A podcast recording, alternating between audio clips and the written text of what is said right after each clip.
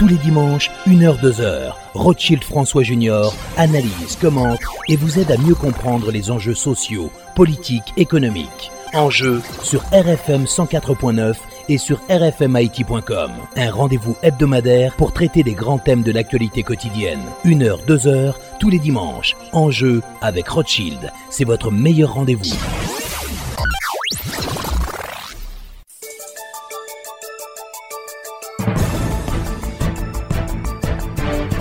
Mesdames et messieurs, bonsoir et bienvenue à l'émission Enjeu. Aujourd'hui, on va avoir une reprise de l'interview que nous avait accordé le docteur Ronny Gillot qui nous a quitté cette semaine autour de l'élection de François Duvalier à la présidence de la République le 22 septembre 1957.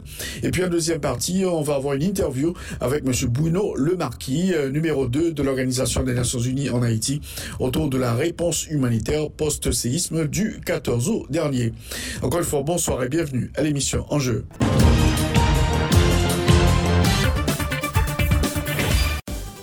Kliyan Unibank, zon ayopro, met faktori, komersan, travaye, prenti chesbaw, chita atende. Unibank louvri yon nouvo sikisal nan yon koken chen building tou nef. Tou pre ou la nan ank boulevard ou sen ouvertu ak rilisi Salomon. Pa gen perdi tan, vini, vin fè depo, retre, touche transfer, mande kredi, vin fè transaksyon an tout diskresyon e an tout sekirite. Bel akèy, bonjan servis 5 etwal. Nouvo sikisal Unibank lan se wololoy. 11 kes kap bon servis, rapide-rapide, 3 gichè choufer, 50 plas parking, ATM kap fonksyonè matin, midi, aswè, tou lè jou. Pre adres la byen, ank boulevatou Saint-Louverture ak Wilisius Salomon. Yon ekip dinamik, kompetan, toujou pare pou servi ou ak respè ak koutwazi. Unibank, chak jou pi pre ou. Karisa, karisa Salami, hot dog, sosis, peya Karisa, karisa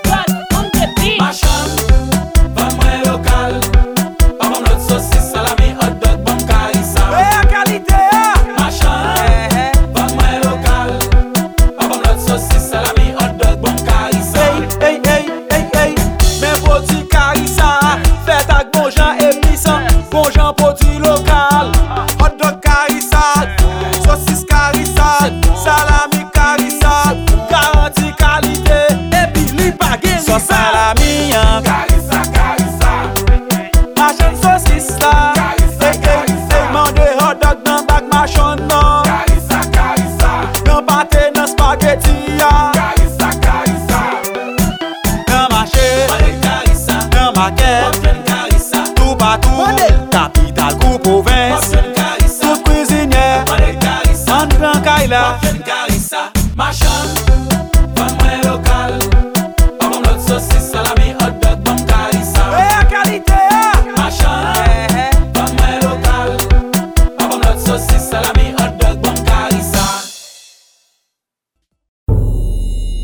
Banque Centrale ap travay chak jou pi plis pou modernize fason moun ap fè transaksyon la jan nan peyi ya.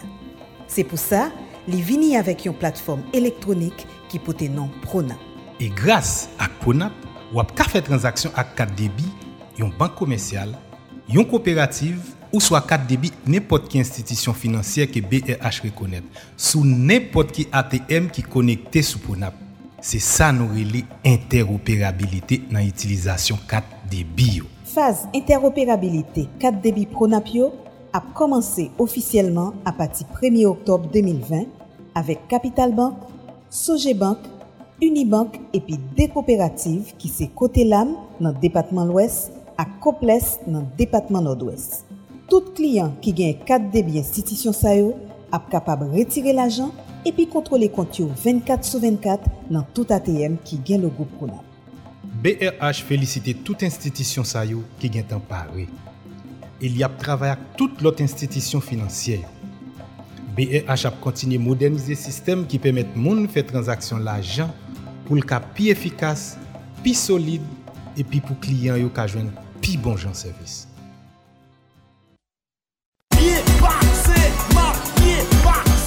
Mwen fè tout vil, tout rakwen nan peyi d'Haïti. Nan ti kan not, mwen travesse vag lan men al souzi le yo. Bel plaj, bel souley, bel peyzaj. Tèt mwen pose, mwen gen ini kat mwen nan men. Mwen monte bel kolin al marigo. Desen nan tout zon kote atis ak poet al chèchi bel inspirasyon. Mwen menm di djo, mwen byen pase. Ini kat mwen nan menm. Le sole la kouche, mwen fè ti djem avanatik yo. An baz etwal. Fè yon ti pose nan restoran tout pre la kay. Nou toujou bien pase. Nou gen imikat nou nan men nou. Le mwen fin bien bwe, mwen relax, bo bel basen. ti zwe zo ap chante. Mizik la nan sam paksyon nan ke mwen. Imikat mwen sou kem. Map toujou bien pase. Ou menm zami, fè kankoum. pe ou bel, apren jwi li bien. Depi imikat ou nan men ou, se champyon ye. Wap toujou bien pase.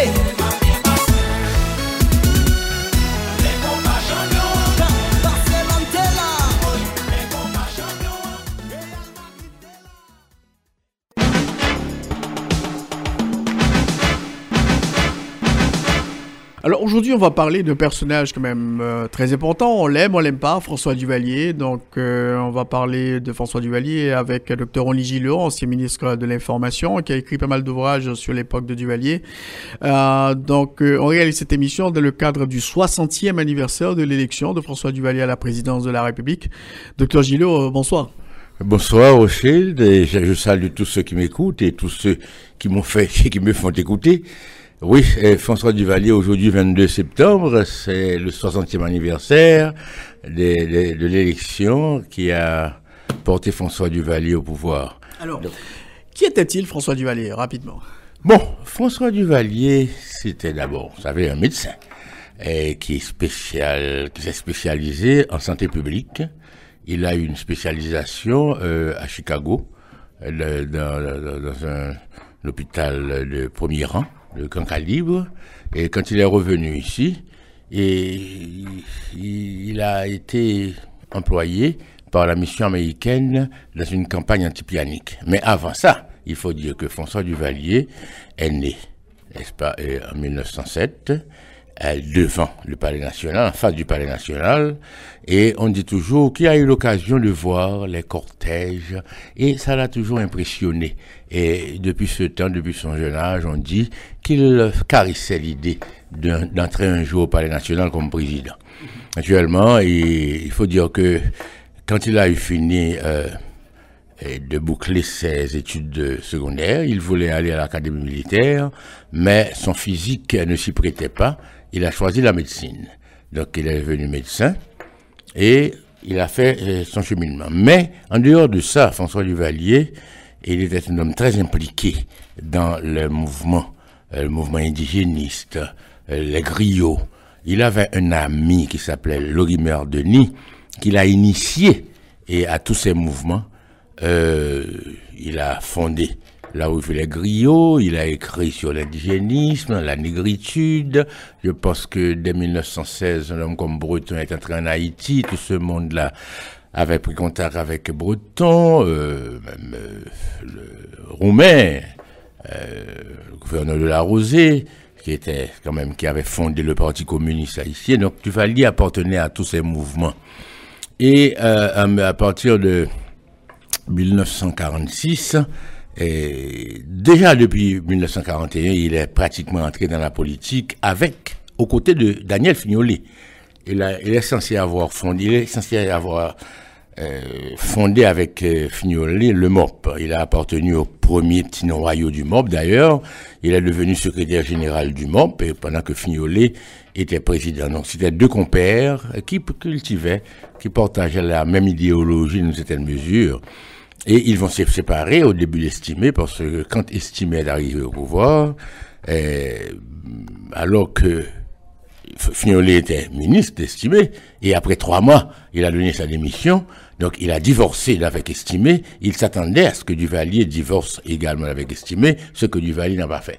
depuis ce moment-là, eh, Fignolet considère Duvalier comme euh, un, lâcheur, euh, si, ce n'est un traître. Mais Duvalier a resté avec Estimé, et c'est d'ailleurs eh, l'héritage d'Estimé qui va aider Duvalier à devenir président d'Haïti. Non seulement il avait parcouru les provinces dans la campagne antipianique, il avait fait euh, toutes les sections rurales du pays, il a eu contact avec la paysannerie, on me dit, on dit même qu'il s'est initié au culte vaudou, et en plus de cela, estimé quand même être un président très populaire. Il a été directeur général du ministère de la Santé publique, puis secrétaire d'État de la Santé publique, ensuite ministre de la Santé publique et du Travail.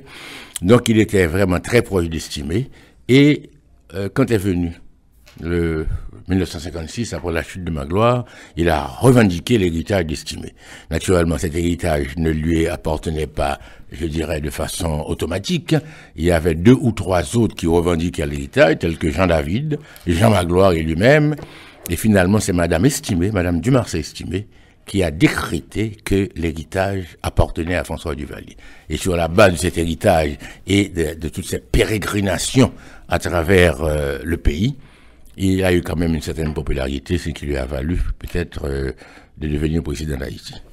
Alors, rappelez un petit peu les circonstances dans lesquelles justement ces élections euh, s'étaient déroulées. Euh, élections remportées par François Duvalier, élections qui avaient été organisées par le général euh, Québro et Duvalier qui a battu Louis Desjoie, qui était extrêmement populaire également, et Duvalier qui a revendiqué le noirisme comme comme comme leitmotiv comme leitmotiv politique dans le cadre de cette campagne. Oui, et écoutez, et les événements ont débuté en 1956 parce que Magloire était censé quitter le pouvoir le 15 mai 1956 d'après les constitutions. Mais Magloire euh, euh, n'a pas vu ça de cette heure-là. Il a dit, bon, ou bien je reste accomplir mes six ans de mandat jour pour jour, c'est-à-dire il a prêté serment le 6 décembre 1950 et il va laisser le pouvoir le 6 décembre 1956, ou bien il va et appliquer la Constitution, il y avait les articles transitoires de la Constitution de 1950 qui disaient nommément que Paul Magloire allait quitter le pouvoir le 15 mai 1957. Mais on ne lui a pas laissé cette latitude.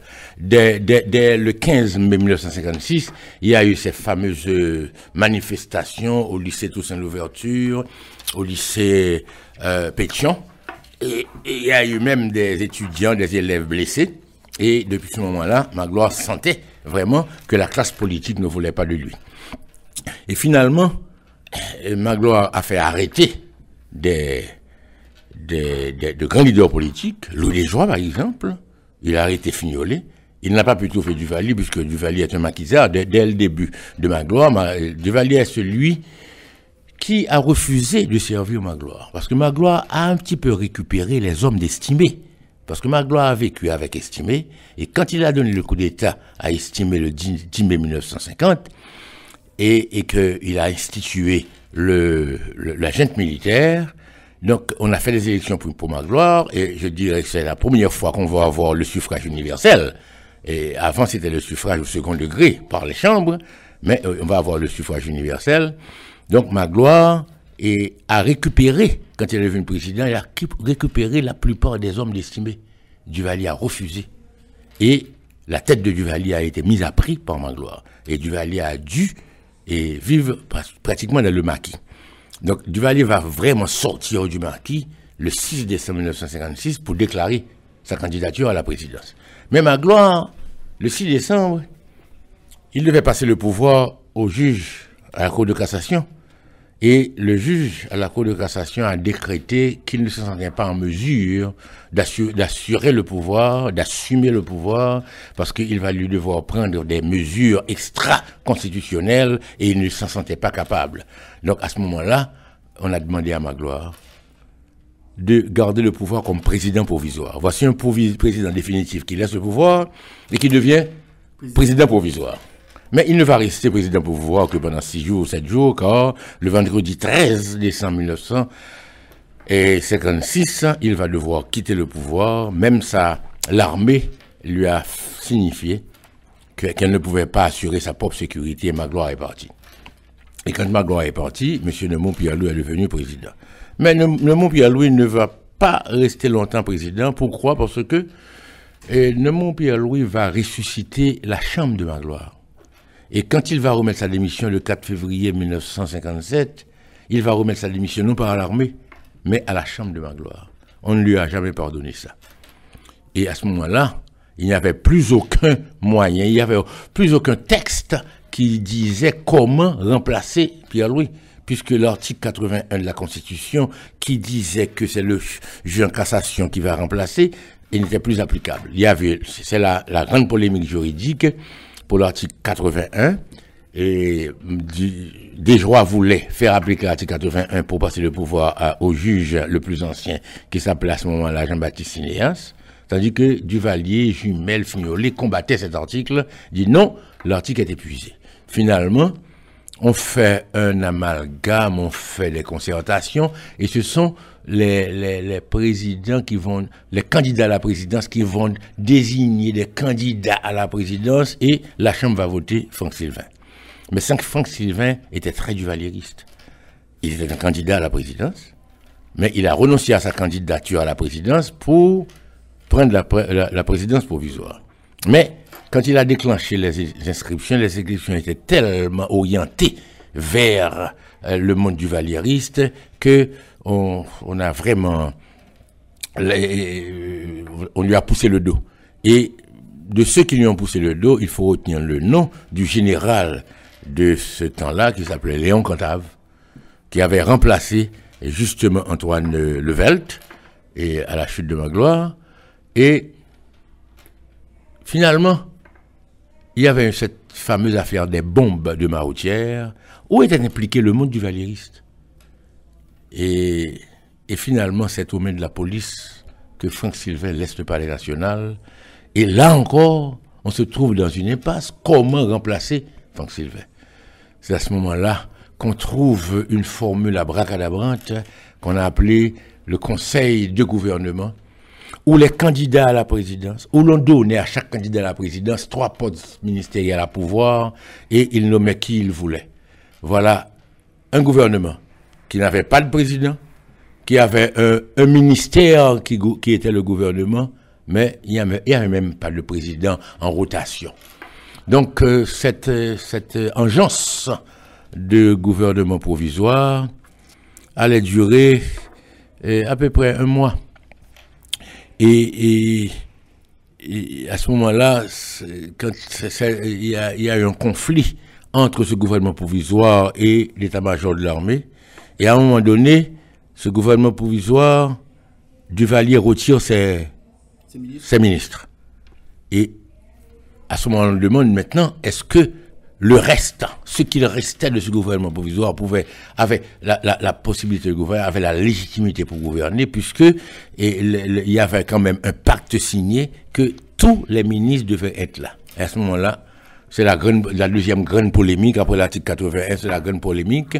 Et Cantave a demandé à la, Cour de cassation son avis, et la Cour de cassation a dit oui, puisqu'il restait la majorité, et au conseil, au collège, euh, il pouvait, ces messieurs pouvaient continuer à gouverner. Ah, le monde du valieriste est monté au créneau, et on a combattu. Il y avait les barricades de Saint-Marc, où ce collège qui voulait faire une tournée de l'Artibonite a été interdit d'entrer dans l'Artibonite, voyez-vous, et c'est à ce moment-là que vraiment la rupture a été consommée entre ce gouvernement et le chef d'état-major. Et euh, le, gouvernement révoque Cantave, le déclare hors la loi, Cantave refuse sa révocation et euh, déclare dissous le collège. C'était l'impasse. C'est à ce moment-là qu'il y a eu des désordres extraordinaires et que Jumel, Clément Jumel et François Duvalier s'entendent pour donner le pouvoir à Fignolet. Parce que c'était le monde, le rouleau compresseur de Fignolet était dans la, dans rue, opérait des fouilles, saccageait la cité, et pour empêcher que les troupes euh, saccagent ou bien trop la cité, on a décidé de donner le pouvoir à Attila. C'est comme Attila devant Rome, Donc, Fignolet devient président. Mais Fignolet est président avec l'objectif de pacifier la cité. Or, la cité n'est pas pacifiée. Au contraire, quand Fignolet est président, le monde fignoliste habite pratiquement sur les gazons du Palais national. Et remplace la police, remplace l'armée. Donc à ce moment-là, on voit. C'était l'anarchie. hein. C'était l'anarchie. À ce moment-là.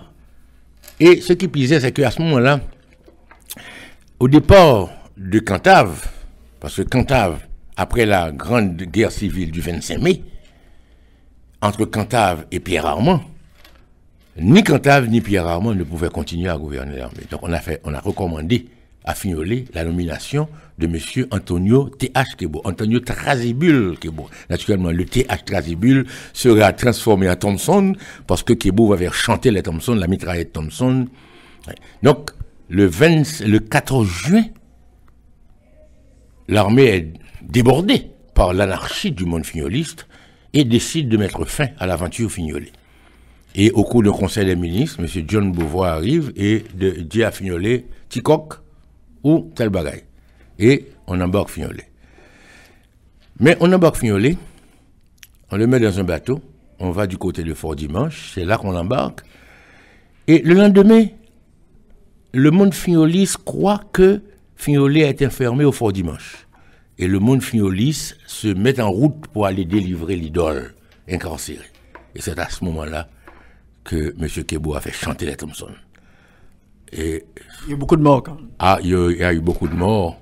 Et on tirait dans les, on entrait dans les corridors, on tirait à hauteur d'or, mais ce qui pisait, c'est que on laissait les cadavres comme pour intimider tout ce monde-là. Fignol est parti, Kebo prend les rênes en main. Kebo, bon, naturellement, on ne peut pas dire que Kebo soit vraiment un duvalieriste, mais ce qui arrive, c'est que Kebo, qui n'a eu de, poste qu'en dehors de la capitale, le premier poste de la capitale de Kebo, c'est le poste de chef d'état-major. Donc, c'est comme une faveur du destin, et cette faveur du destin a mis dans la tête de Kebo qu'il était destiné à une présidence beaucoup plus longue qu'une présidence provisoire. Et à ce moment-là, comme il lui fallait faire élection, il voulait choisir de tous les candidats celui qui lui paraissait le plus bête, le plus lourd, euh, le fantoche. Et François Duvalier répondait exactement à ce profil. François Duvalier était un homme humble, il ne parlait pas, il ne regardait pas les gens dans les yeux, il avait une capacité de dissimulation extraordinaire, il faisait croire à tout le monde qu'il était le plus bête d'entre tous, et qu'on pouvait le mener par le bout du nez, au doigt et à l'œil. Et c'est pourquoi même son état-major, croyant ça, le poussait parce que l'état-major savait que euh, quand il serait président, ce François Duvalier-là, euh, l'état-major croyait qu'il allait euh, le mener par le bout du nez. C'est un président fantoche. Un président fantoche, un président de doublure. Et c'est pour ça pourquoi Kebo a choisi entre Clément Jumel, qui avait cessé toute campagne, entre des joies.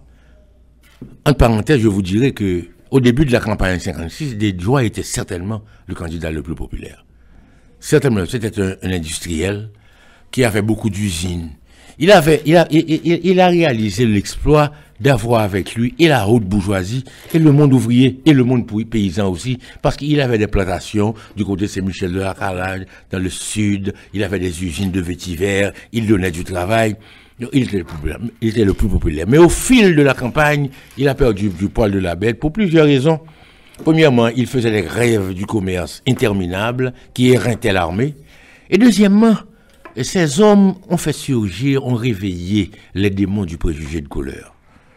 Et il y avait ce, ce, ce, ce bâtonnier Rigal qui euh, taxait les eaux de ces ruraux qui, qui, envahissent la cité et qu'on doit remettre à leur place quand des joies seraient président. On a dit que des étaient le petit-fils de Boyer Baselet, le petit-fils de Boyer, de Jean-Pierre Boyer, passant par Boyer Baselet. On a révélé le testament des libéraux. On a inventé un testament des libéraux, parce qu'on, jusqu'à présent, on doute qu'il n'y a eu jamais un testament des libéraux, etc., etc. Donc, des joies a perdu du poil de la bête. Et Kebo fait son choix, qui aurait dû être neutre, il a fait son choix. Et il a fait son choix. Il y a une, une petite scène que je peux raconter rapidement. Le 1er août 1957, Duvalier a monté une interpellation pour Kebo. Là où se trouvent les trois mai, le, le monument des trois mai, à, à ce moment-là, c'était vraiment, c'était vraiment un terrain vague, un terrain fermé. Il y avait des, que des baillards. La brousse. Ça, c'est de la brousse. À ce moment-là, il a fait ça et les dieux ont dit à Kebo, vous devez organiser les élections en faveur de François Duvalier. Mais ce dieu-là qui parlait, c'était Frémont, Constant, qui était dans un tuyau à 5 mètres, qui parlait. Et puis dans un buisson, euh, euh, on a entendu les dieux dire ça. Bon, c'est de la petite histoire, ça, si vous voulez. Et de ce jour-là, Kebo a foncé et a organisé les élections Et il a fait sortir le 23 août un décret pour projeter les élections pour le 22 septembre. Et le 22 septembre, des élections tout à fait officielles. Et des joies avaient perdu. Duvalier avait à peu près 6880 000 voix. Euh, des joies 2 ou 3 000, je ne me rappelle plus. Et c'est ainsi que Duvalier a été proclamé euh, président de la République d'Haïti.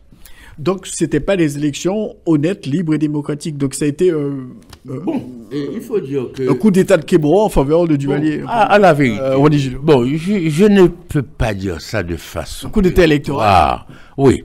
Mais je peux dire qu'il y avait quand même euh, un, certain dirigisme électoral. Mais il faut admettre que les deux candidats étaient très populaires. Il se trouve que avec les faux pas de Liégeois durant la campagne, Duvalier avait quand même. Et puis ce qui est arrivé, c'est que le noirisme, la classe moyenne, et même des sympathies à des joies dans certains moments, quand la question de couleur a été, a été réveillée de façon très inopportune, il y a même des sympathies à des joies qui ont dû le, se déliter pour retrouver quand même les alliés naturels. Donc il y avait quand même une affaire presque épidermique et, dans cette affaire-là, dans, dans ces élections-là. Et je crois que l'armée, en gros, était favorable à François Duvalier et les élections organisées pour François Duvalier. Alors, le docteur Gilles François Duvalier était le président de la République. Comme vous le dites, Québro pensait que, bon, voilà, Duvalier, c'est euh, président fantoche. euh, donc, je vais, je vais diriger, je vais tirer les, les ficelles.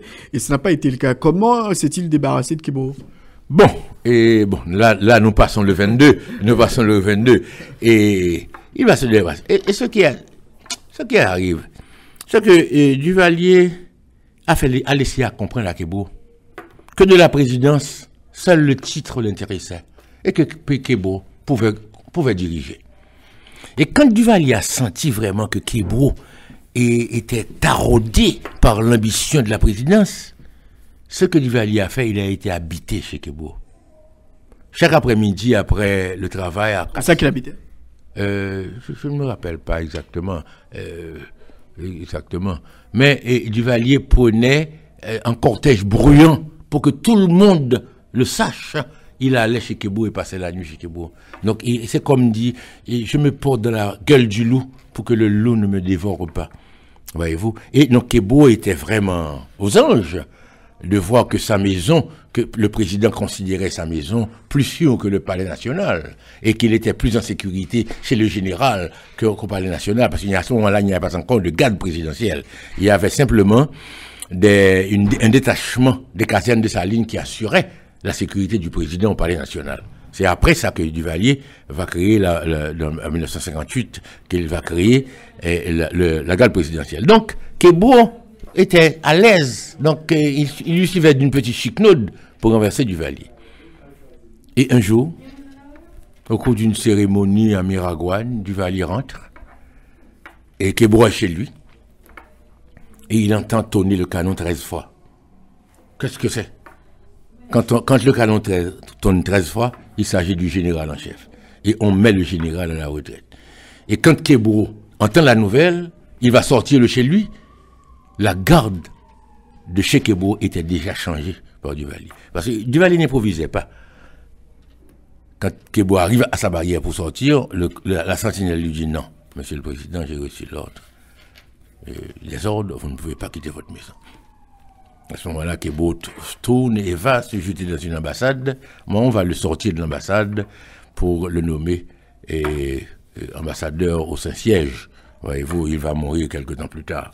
Mais, avant d'en arriver là, Duvalier a travaillé l'armée. Il a fait un tas de, de réformes, de mise à la retraite. Il a placé ses hommes au bon, au bon poste, au poste stratégique, parce qu'on n'improvise pas. Il n'a jamais improvisé en politique. Il prend le temps de bien se consolider. Parce que euh, un président ne peut pas euh, voler et faire des, des- prendre des mesures extraordinaires sans avoir consolidé son pouvoir. Et je pense que tout pouvoir, durant les six premiers mois, c'est la, la, plus, la, la, première, la, première, euh, la, première étape, euh, la première obsession, le premier objectif, c'est de consolider le pouvoir. Donc Duvalier s'est consolidé et ensuite il a pu renverser Kebo. Mais deux mois plus tard, c'était au mois de mars, c'était le 13 mars, si je me rappelle, le 13 mars 1958, qu'il a renversé Kebo. Et deux ou trois mois plus tard, en juillet, il avait suivi la première invasion, Alix Pasquet, Philippe Dominique et Riquet Perpillan, euh, la prise des casernes des Salines. Alors, est-ce qu'on peut dire qu'en 1958, là, il a changé de temps, Duvalier, il n'est plus le même? Ah oui, et je pense que Bon, naturellement, c'est un grand dissimulateur. On ne peut pas dire, personne ne savait en 56, 57 eh, ce que contenait la carcasse molle de Duvalier. Duvalier était un homme humble, qui ne parlait pas. Parfois, il arrivait dans une séance euh, et il disait aux autres, parlez pour moi, vous savez que je ne sais pas parler. Et pourtant, il sait bien parler. Mais il veut montrer à tout le monde qu'il est quelqu'un qu'on peut mener, il est une, marionnette dont on peut tirer les ficelles aisément. Voyez-vous donc, et il a montré à tout le monde qu'il était un homme humble. Et toute sa carrière de médecin, même d'écrivain, il a toujours montré qu'il était un homme, un homme humble, un homme euh, simple. Mais à partir de 1958, il a subi les revers politiques qui l'ont un petit peu endurci. On ne peut pas dire qu'il n'ait pas eu depuis longtemps son plan de gouvernement et ses rêves et ses convictions. Mais alors, il y a eu des événements tels que la prise des casernes de Salines, c'est pas une messe affaire. Bah, il voit à ce moment-là, Pasquette l'appelle, lui dit, bon, je vous donne euh, deux heures pour quitter le, pour quitter le palais national, autrement, je vais vous en souvenir sous les décombres, voyez-vous. Donc, c'est pas une messe affaire. Et d'ailleurs, dès, mars 1958, il y a toujours, il y a eu euh, l'arrestation de, Chassagne, euh, qui avait reçu Arthur Penn. Cet Arthur Penn est venu en mars et pour prendre contact avec les éléments de l'armée et, je dirais piloté par Chavannes. Chavannes a, été arrêté, jugé et jusqu'en juin et cet Arthur va revenir parmi les huit envahisseurs d'Alix Pasquet. C'était des mercenaires. C'était il y avait cinq mercenaires. Il y avait trois officiers. C'était euh, Alix Pasquet, Philippe Dominique et Henri Perpillan. Et il y avait cinq, euh, cinq mercenaires, il y avait même des anciens euh, vice-shérifs de Miami, tout ça. Et Arthur Penn, lui, c'était un... Euh, il se promenait dans la Caraïbe, et, il était présent dans, tous les coups d'État qui se perpétraient au niveau de la Caraïbe. Donc c'était un, vieux routier des coups d'État. C'était comme Bob Dylan en Afrique. Bon, voilà, voilà, exactement. exactement. Donc... Mais à partir de ce moment-là, Duvalier commençait à durcir. Et il faut pas dire que, il faut pas dire ça seulement, parce que il a commencé quand même à prendre des, de, petites mesures, et, il avait une police secrète qui était très, très agressive. Je dis police secrète très agressive, c'est un petit peu paradoxal, mais il y avait un certain Clément Borbeau, qui était son, qui, s'était institué chef de la police secrète et qui avait monté ce qu'on appelait les Tantomacoutes. Parce qu'on fait toujours la confusion entre les Tantomacoutes et la milice. C'est deux choses différentes. Les Tantomacoutes, c'est pas du tout la milice civile. Les Tantomacoutes, c'était des gens qui sortaient la nuit dans ces, dans des, voitures euh, qu'on appelait des cas W qui avait un ronronnement cater, presque le chat. Donc dès que dans un, dans un quartier, on, on entendait la nuit ce ronronnement cater des de, de, KW, je me rappelle plus le nom. DKW. DKW. Eh bien alors, on sautait la nuit on prenait la fuite parce que c'était c'était le, le, sabbat qui, a, qui approchait. Et les Tantomacoutes étaient des, c'était des, directeurs généraux, des intellectuels qui défendaient le gouvernement, qui défendaient le gouvernement. Pas qui défendait le gouvernement, parce que le gouvernement n'était pas en but à, à, des, oppositions vraiment drastiques, mais simplement qui, c'est une forme de consolidation, un, petit peu vilaine, mais une forme de consolidation. Et donc, on, on nettoyait les OGIAS. Il faut dire que eh, l'année 1956 avait quand même euh, pu identi permis d'identifier certaines têtes chaudes. Eh bien, la, la, la, cette, cette police secrète de Duvalier et poussait les têtes chaudes vers l'exil, ou bien les éliminait aussi. Il ne faut, il faut pas avoir peur de le dire. Alors, le docteur Gilles Duvalier, super intelligent, il a, il a neutralisé l'armée, il a éliminé le Parlement, euh, il a organisé une première élection, et après, il a fait un référendum, et puis il est devenu président à vie. Comment a-t-il pu réaliser un tel exploit politique, euh, docteur Gillot Bon, voilà, ça, je crois que Duvalier, c'était un, un populiste, un populiste de droite. Euh, il avait sous les yeux les exemples de, de, de Benito Mussolini, voyez-vous, qui avait fait un fascisme avec les anciens, les, vétérans de la guerre 14-18, et qui, a, qui avait, qu'on appelait, le, ce sont les fascis, et c'est d'où le mot de fascisme. Et Duvalier, dès la première année, a fait rentrer à Port-au-Prince des, des cohortes de paysans. Paysans contents. Les paysans sont contents de venir à Port-au-Prince. Il y a des gens qui venaient à Port-au-Prince la première fois et on les installait dans les écoles, faisait rentrer des milliers et des milliers de gens.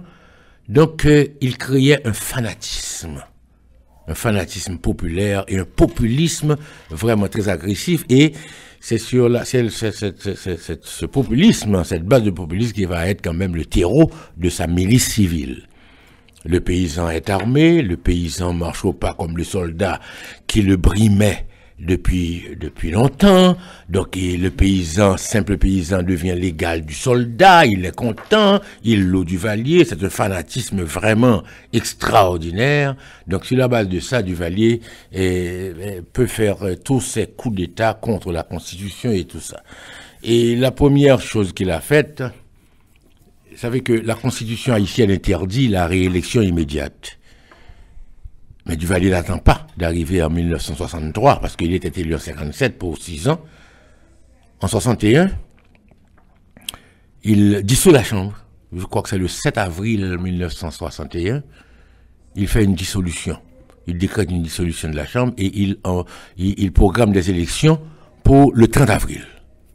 Élections législatives. Il n'est pas question d'élection présidentielle. Mais telle n'a pas été la surprise de tous, à depuis lors, il commence à faire des élections officielles pour ses députés. Et je vous dirais aussi que la Constitution de 1957 avait prévu l'élimination du Sénat. C'était la Chambre unique. Alors, on se demande comment des gens comme euh, Thomas Desulmé, des gens comme Boujoli ont pu faire une constitution pour se faire harakiri eux-mêmes. Ils, ils étaient des sénateurs, ce sont des, des, des anciens constituants, d'estimés, etc., de ma gloire, et puis ils éliminent le Sénat. On n'a jamais co compris comment ces gens ont pu obéir à Duvalier pour éliminer le Sénat à la Constitution du 19 décembre 1957. Donc ils ont signé leur propre arrêt de mort. Leur propre arrêt de mort. Jean David, tout ce monde-là, de grands intellectuels. D'ailleurs, Jean David a discuté, a disputé et, et, et l'héritage d'estimé avec François Duvalier. Voyez-vous Donc, et Duvalier institue la Chambre unique.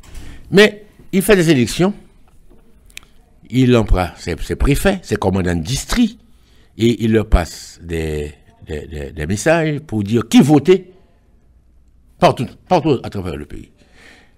Et on ne fait, les, les députés ne font pas leur propre bulletin. Duvalier fait tous les bulletins au Palais national. Et il distribue ces bulletins aux candidats choisis par le pouvoir. Et telle n'a pas été la surprise de ces candidats de trouver dans leur bulletin le nom de François Duvalier. Mais qu'est-ce que le nom fait là? Beaucoup de députés disent Ah non, c'est une façon de dire à, mes mandants que c'est moi que Duvalier a choisi. Mais ils n'ont pas compris.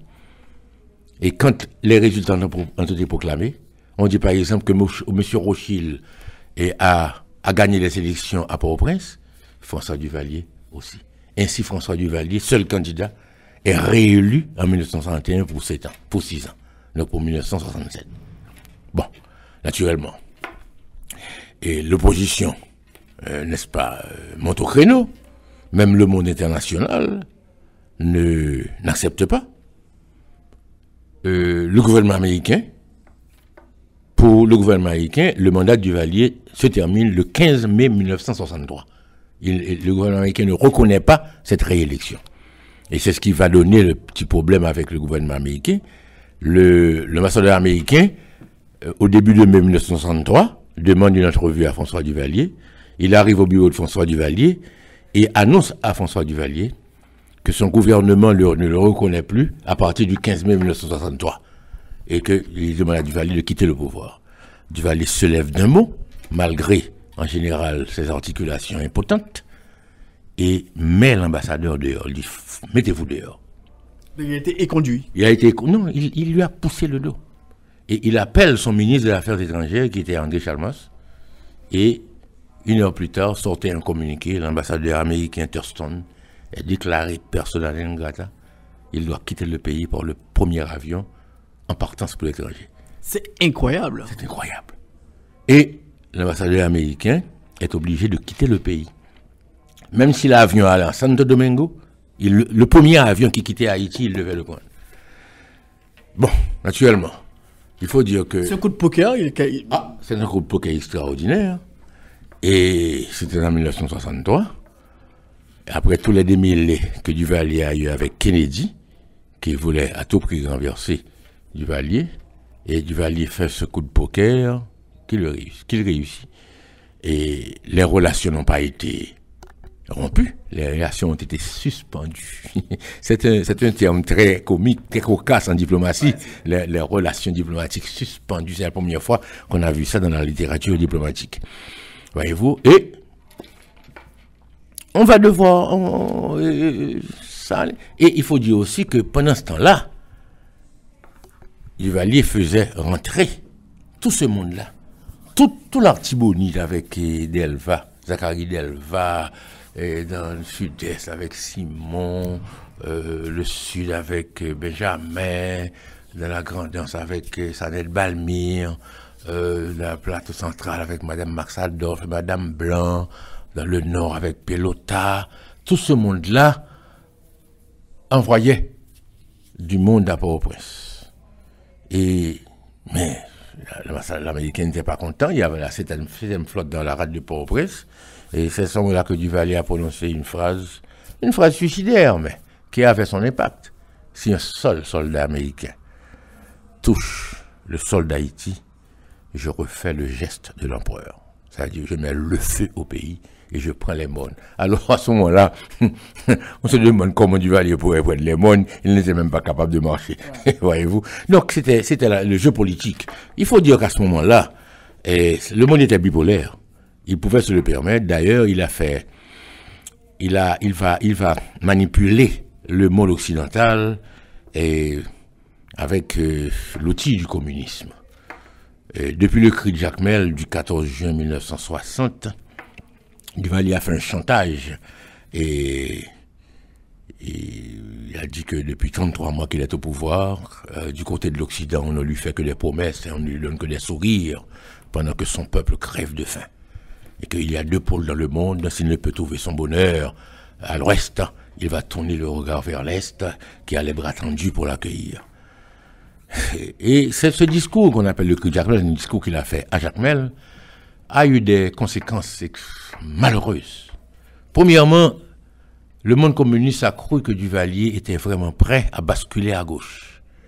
Et le monde qui a, le monde communiste plutôt qui a vraiment, et cette, euh, c'est presque dans l'ADN du monde communiste de vivre dans la clandestinité. Après ce discours, le monde communiste croit, a cru qu'il pouvait sortir.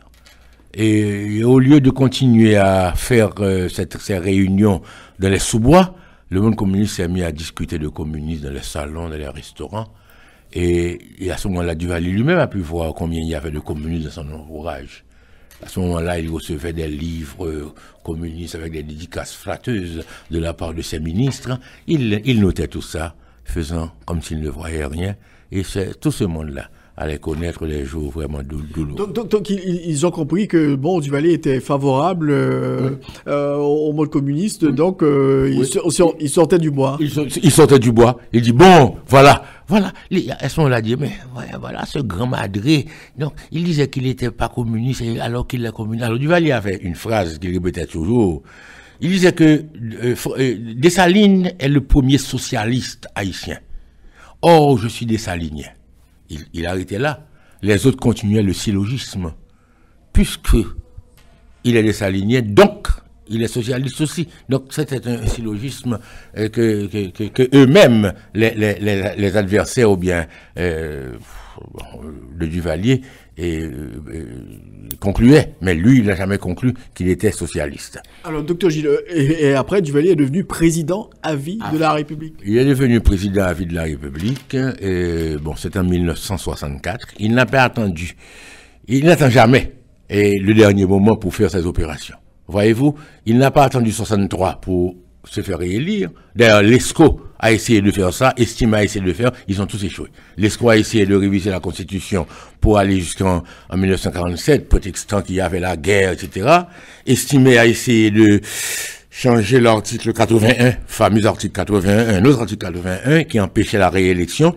Il a voulu, et il n'a même pas terminé son mandat, qui devait prendre fin en 1952, Magloire l'a renversé. Tous ces gens ont essayé, mais ils ont attendu le dernier moment. Duvalier n'a pas attendu le dernier moment. Et il, il, a, il a fait une réélection qui le conduisait jusqu'en 1967. Dès 1964, il lance la grande opération de la présidence à vie. Ouais. Donc là, il fait descendre toute la campagne à Port-au-Prince. Et ce qui pisait, il dit que c'est la campagne, c'est le monde haïtien qui est venu lui demander de faire la présidence à vie. Donc il n'a fait qu'obéir. Donc c'était le jeu politique. C'était le jeu politique. Mais pendant ce temps-là, il ne faut pas dire que tout allait pour le mieux dans le meilleur des mondes. Il y avait la répression. C'était la dictature. D'ailleurs, Duvalier ne s'est pas caché pour dire qu'il était un dictateur. Il y avait la répression, il y avait les arrestations, il y avait le Fort Dimanche, il y avait aussi d'autres œuvres, il y avait le Fatma qui a été créé, l'OAVCT, il y avait le, le, le bien social, il y avait d'autres œuvres aussi, mais il y avait euh, la répression, la répression sauvage, et Duvalier avait a subi durant sa présidence 14 évasions. Et la première, c'était le, le, Pasquette, euh, euh, en juillet 1958. Et en 1959, c'était les, les barboudos cubains qui étaient venus avec euh, un, ami de Déjoie qu'on appelait Fuentes, qui ont débarqué, ces gens-là ont débarqué dans le sud, mais ils débarquent toujours très loin de la capitale, et Duvalier toujours, disait toujours, et vous pouvez débarquer à n'importe quel coin du pays, je vous attends devant le palais national. Mm -hmm. C'est pourquoi Duvalier ne quittait jamais le palais national. Il ne, il ne voyageait jamais. Il restait fait enfermé, cloîtré dans le palais national. Donc ensuite, il y a eu en 1961 d'autres invasions. En 64, il y a eu euh, deux invasions euh, simultanées. D'abord euh, le Fred Baptiste et Adrien Fondal dans le sud-est, du côté de Belance, tandis que Jeune Haïti était dans la dans la grande danse. 68, il y aura euh, l'affaire du Cap, euh, où le colonel Moura va peur de la vie. 69, il dit qu'il y a eu 14 invasions, et avec les conspirations de Kessner-Blin, la conspiration de, de Brière, euh, la conspiration de Laura d'abord en 1963, de, de, de Nora, la conspiration de Laura, avec. Euh, c'était une année terrible quand même, 63. 63, c'était. Il y a tué beaucoup de monde. Ah oui, c'était une année terrible. Non seulement il y a eu ces conspirations, il y a eu aussi le, le, le, le la tentative de Barbeau de kidnapper les enfants de Duvalier devant le collège Bird. Et ce jour-là, c'était un jour vraiment noir. Et parce que quand euh, on a commis une erreur catastrophique, et au début, euh, on n'a pas pensé à Barbeau. Voyez-vous, les enfants de Duvalier vont et à l'école, et des, des tireurs mobiles tirent sur les gardes de corps et les atteignent à la tête. Immédiatement, cette précision de tir a aiguillé les suspicions vers le team de tir d'Haïti, qui, était, qui, venait qui revenait Panama. champion de Panama, qui revenait d'être champion. Et immédiatement, le plus grand, la plus grande victime de cette affaire, je peux dire, c'est François Benoît. Il y avait Mono Philippe, Mono Philippe a été arrêté. Mono Philippe, fervent du Valériste, a été arrêté et peu s'en fallu.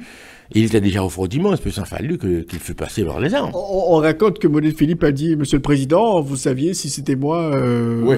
Non, je n'aurais pas, je n'aurais pas raté. Mais, mais, mais on n'avait pas raté parce qu'il n'était pas question de tuer les enfants du Valier. On a, on a tué les gardes de corps, on voulait kidnapper les enfants du Valier pour négocier avec lui la remise du pouvoir. On te donne des enfants, tu remets le pouvoir. Voyez-vous? Donc c'était l'opération Barbeau. C'est par la suite qu'on va.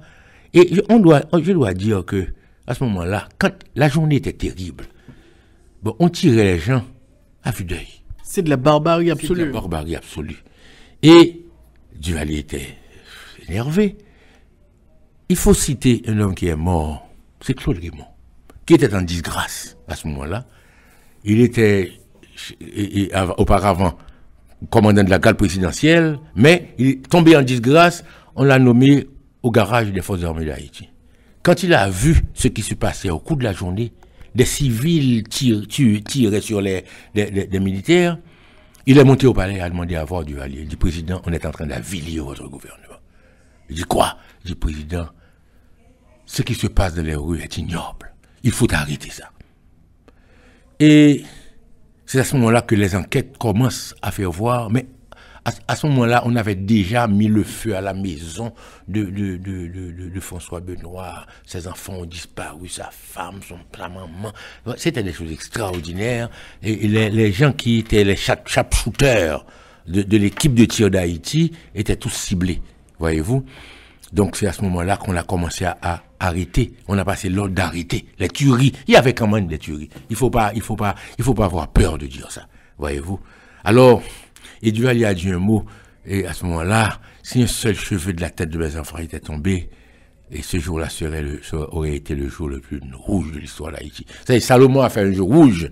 C'était, c'était aussi un 23 septembre, je crois, ou bien 22 septembre 1983. Voyez-vous, Duvalier a répété cette phrase, ce serait le jour le plus rouge euh, de l'histoire d'Haïti. C'était la réaction d'un père, mais c'était vraiment disproportionné. Disproportionné. Puisque les enfants étaient vivants, les enfants n'avaient pas eu de problème parce que dès, que les, balles sont parties et que les, gardes de croix étaient tués, Jean-Claude Duvalier, qui était peut-être à ce moment-là avec 14 ans, je ne sais pas, ou 13 ans, il a couru vers la cour, vers, l'établissement, ainsi que Simone. Et ils ont couru, euh, les crocodiles se sont mis à l'abri et on, les a cachés un tout petit peu, voyez-vous. Donc, et, enfin, et ça a continué dans sa vie. Il va y avoir d'autres événements aussi catastrophiques en 1966. euh, bonne chose. 66, le clergé indigène. Le clergé indigène négocié euh, avec Adrien Raymond, qui était sous- sous-secrétaire d'État, c'est-à-dire secrétaire d'État. À ce moment-là, les ministres étaient, les- étaient nommés, étaient, euh, le titre des ministres était secrétaire d'État et, et les, les, autres, les sous-secrétaires d'État. Et on a négocié ça et il y a eu raison quand même. Et, et puis aussi, en 1967, la f- la- les 19 officiers. Les 19 officiers, c'était une chose aussi terrible. Euh, bon, jusqu'à présent, euh, on ne sait pas euh, ce qu'on a reproché à ces officiers, mais on pense que pour Duvalier, ces officiers étaient devenus trop forts. Hein. Parce que ces, gens-là dominaient le monde politique et le monde militaire. Et ils faisaient obstruction même euh, à François Duvalier. Et autre chose aussi, il y avait des relations euh, particulières que ces officiers développaient avec les membres de la famille Duvalier que Duvalier ne tolérait pas. C'était le, le cri du père qui est allé un petit peu très loin. Et les 19 officiers ont été ciblés. On, disait que certains de ces officiers avaient des relations particulières avec les enfants du Valier. C'est ce que je disais, c'est ce que j'ai dit de façon un petit peu plus voilée. de façon un petit peu plus voilée. Et il faut dire aussi que même ces officiers, ils avaient des, des, des, des balles, des réunions où ils emmenaient ces enfants, Jean-Claude, Simone, etc., etc. Et Duvalier ne, n'aimait pas. On a dit que Marie Delis s'était imposée ce jour-là euh, concernant son, son mari, euh, Oui, Max. Parce que quand, euh, quand euh, Duvalier a formé les choses pour aller au Fort Dimanche, il a assisté à la fusillade. Et Marie-Denise, quand on a appelé Dominique pour lui demander de descendre au palais, Marie-Denise était enceinte de 7 ou 8 mois. Est- elle est descendue avec son mari. Et il est monté dans la voiture de, de son papa. Faut dire que je vais avec toi au Dimanche. C'est ce que me raconte. Je n'étais pas témoin. Donc c'est pourquoi je n'ai pas écrit ça dans mon livre parce que je, je ne peux pas certifier. Il est monté et puis la conversation du Valier n'a jamais lâché un seul mot avec Marie-Louise. Et d'après ce qu'on me dit, si jamais Dominique était en danger, Marie-Louise s'était proposé d'aller se mettre devant Dominique. Si on devait mais, mais, mais, tirer et, mais- et viser Dominique.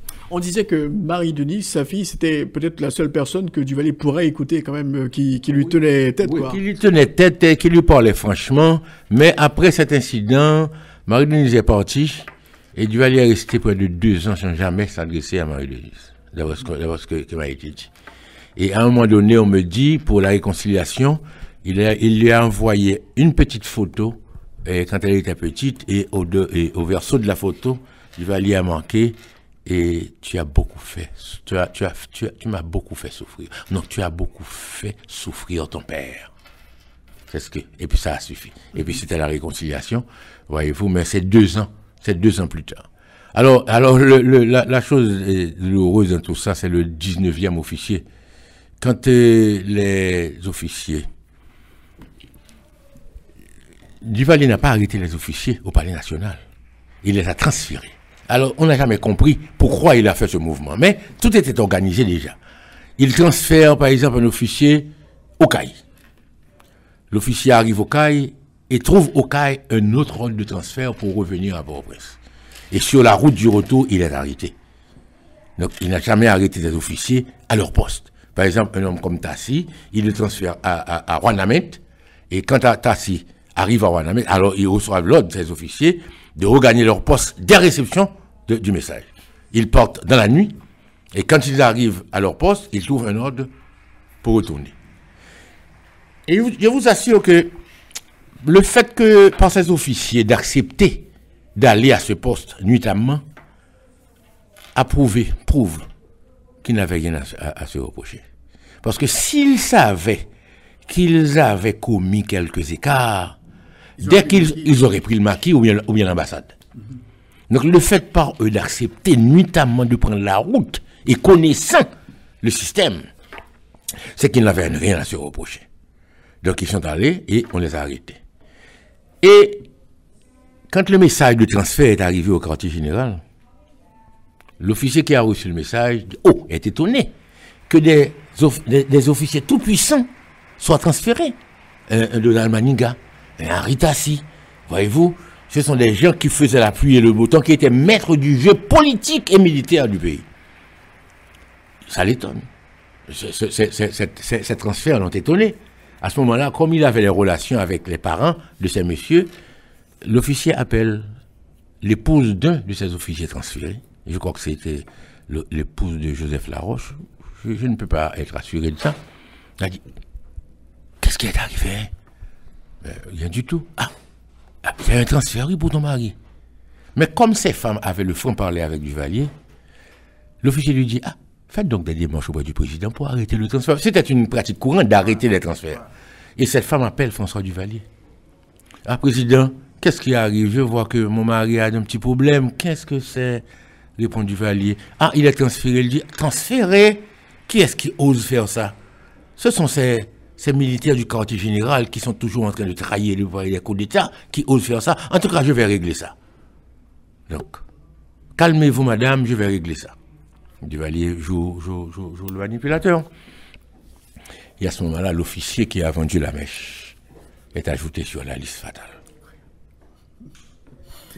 Donc après, bon, il y a eu quand même pas mal d'événements. Duvalier est tombé malade. Euh, Bon, pour euh, rapidement, comment on a pu aboutir au choix de Jean-Claude Duvalier C'est parce que on, disait que chacun voulait remplacer Duvalier. Après, il a dit bon voilà, je vous donne Jean-Claude. euh, Est-ce que comment ça s'est passé, docteur Gillot En la vérité, Duvalier dès 1965, et 1965 déjà, un jour, il a fait une réunion avec tous les miliciens au Palais National, et il leur a dit, écoutez, il était déjà président à vie, écoutez, quand je tomberai, vous irez tous me déposer au cimetière dans le fracas des balles et de la mitraille.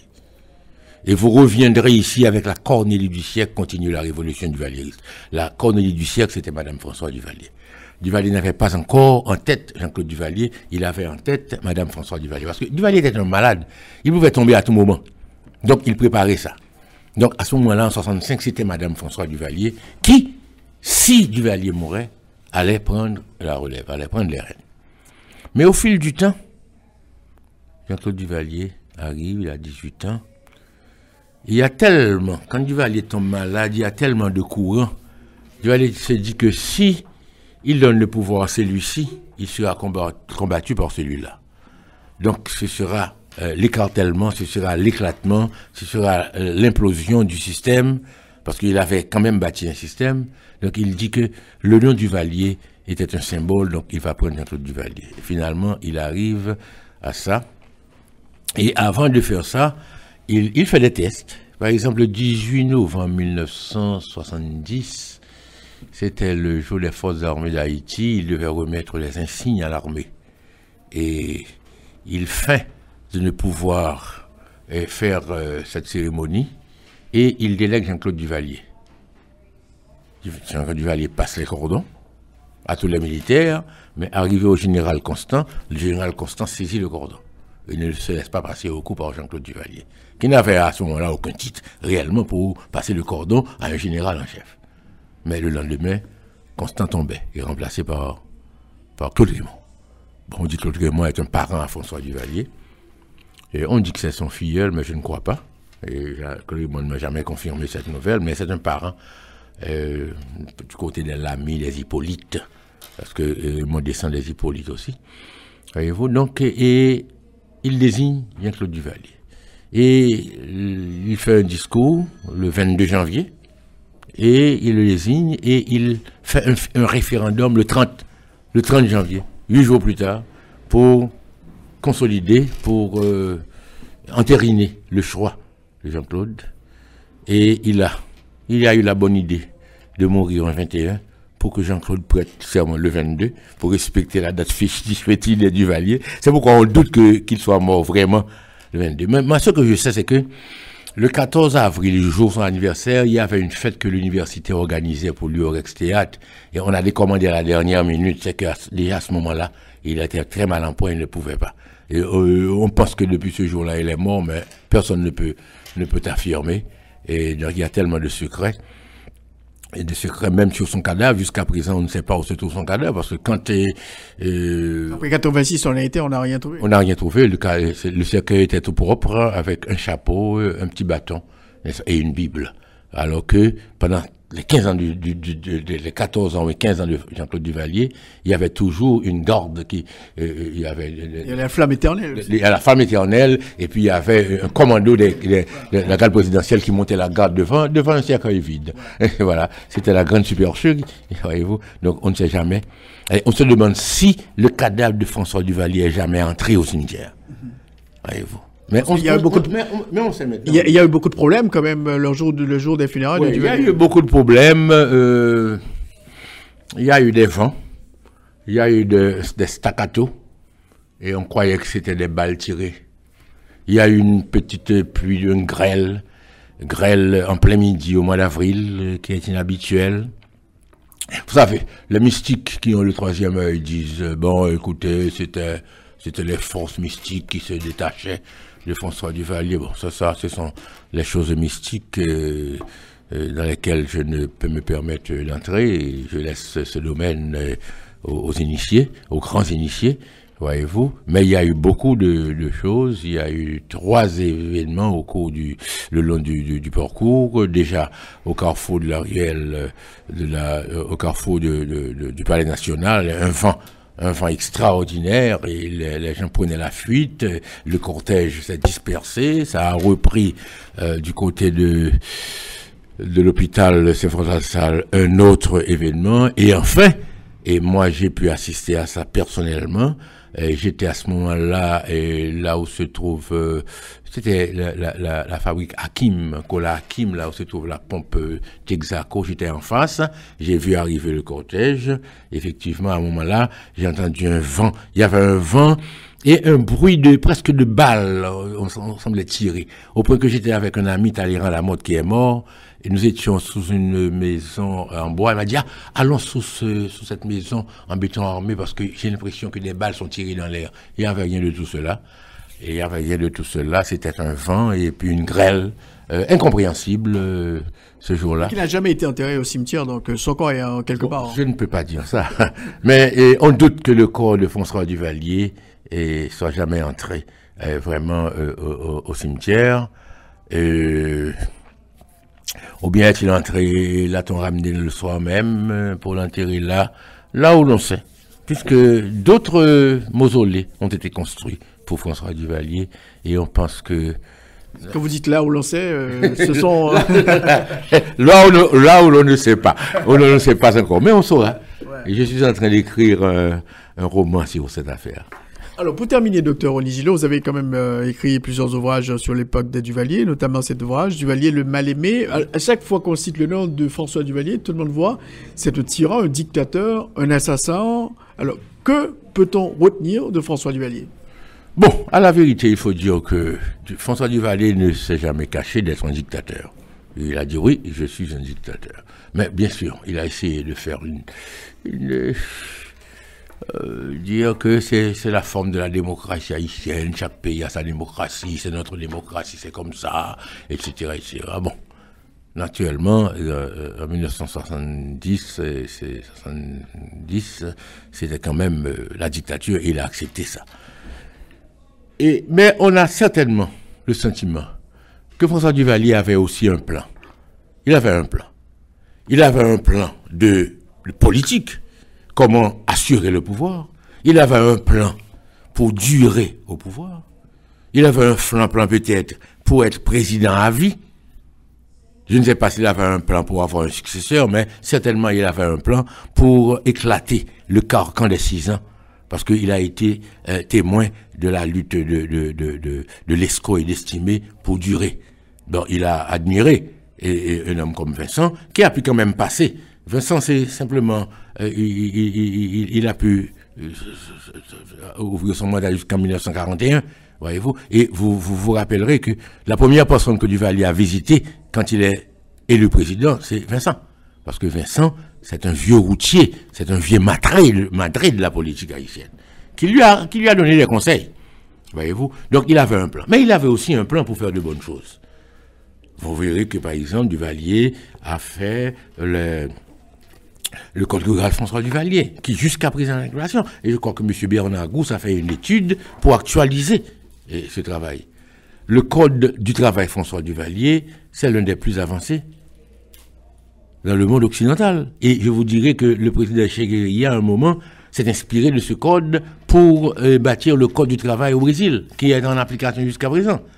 Duvalier a fait l'IDAH, il a fait l'OFATMA, il a fait euh, euh, le, le, bien social. enfin, il avait un plan. Il a fait, il a fait aussi des choses. Il a fait l'aéroport international, il a fait les contributions, un, un, tas d'autres choses, voyez-vous. Donc, il avait un plan pour faire de bonnes choses, comme il avait un plan pour durer au pouvoir. Or, dans ce pays, pour durer au pouvoir, il faut faire des choses qui ne sont pas tout à fait saines. Et il les a faites pour durer au pouvoir. Donc, il a, avec son fils, comblé quand même un espace, c'est le plus long règne de l'histoire d'Haïti.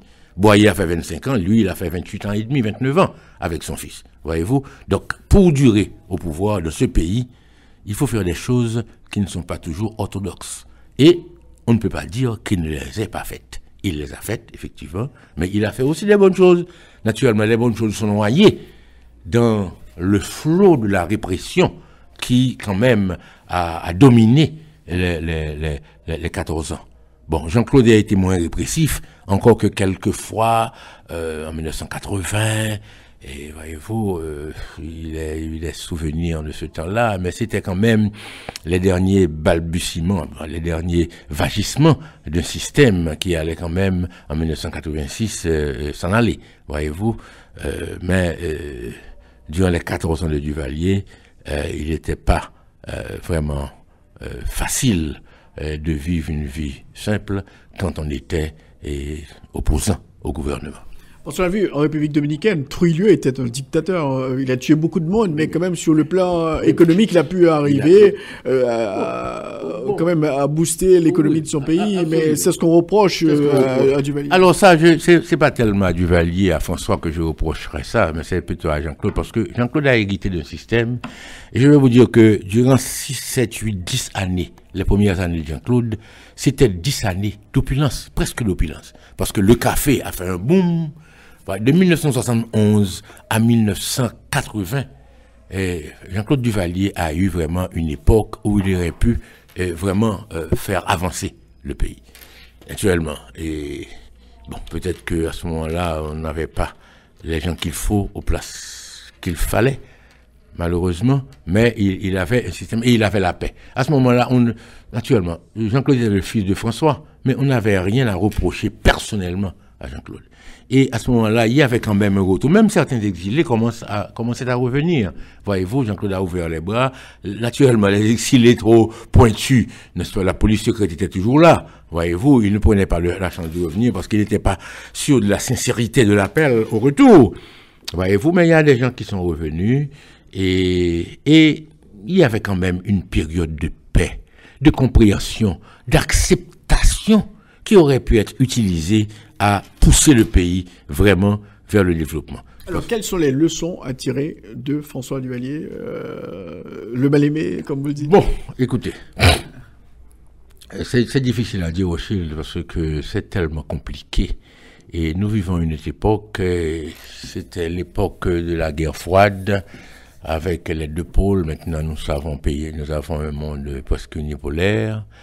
Et il est clair que la démocratie, c'est le système, c'est le meilleur système qui permette quand même aux, êtres humains d'évoluer, et soit dans, euh, dans leurs convictions, dans leurs euh, leur droit de la parole, des réunions. Euh, c'est clair, ça n'existait pas sous François Duvalier. Bon, il y avait une chose que François Duvalier, c'est que l'haïtien était plus ou moins respecté. Quand vous arriviez quelque part au pays étranger, naturellement, il y avait une stigmatisation. Ah, haïtien Ah, papa doc mais, mais on vous respectait. C'est-à-dire que Duvalier ne tolérait pas. Par exemple,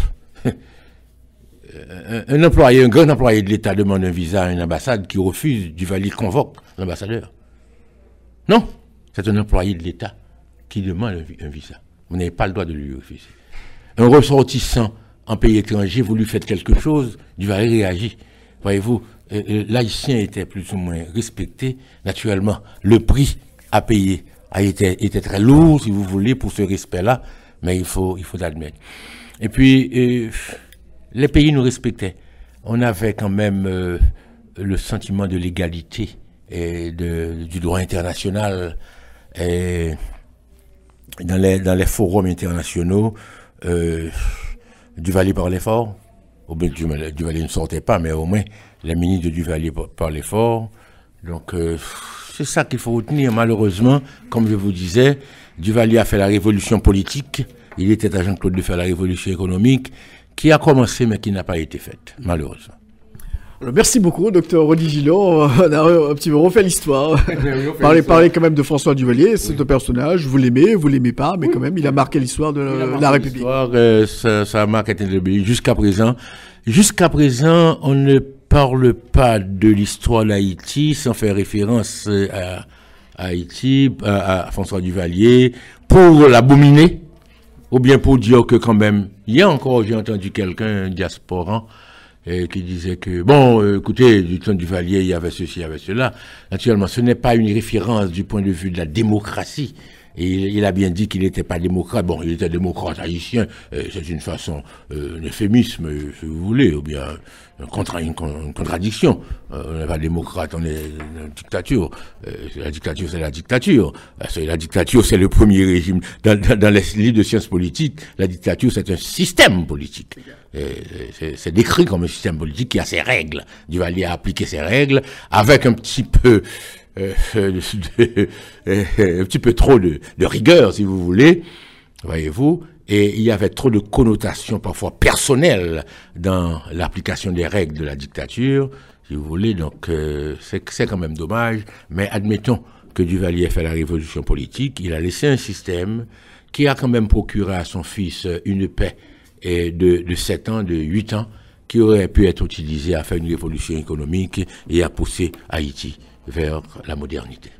Alors encore une fois, merci beaucoup, docteur Gillot, merci beaucoup. À votre entier service et merci de m'avoir reçu et à votre, euh, sur vos antennes.